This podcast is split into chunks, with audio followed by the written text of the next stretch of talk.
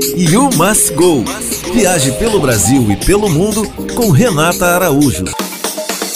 Olá, fim de semana chegando. Que tal aproveitar o café da manhã de um dos hotéis mais sofisticados do Rio? O Fazano Ipanema acabou de inaugurar um espaço para a primeira refeição do dia, que também é aberto a não hóspedes. São 165 metros quadrados, divididos entre salão e área externa, com mesas ao ar livre e até um pouquinho de vista para o mar, com capacidade para 90 pessoas. O chefe executivo Luiz Moressa elaborou um novo cardápio com um buffet variado que com certeza vai te encantar.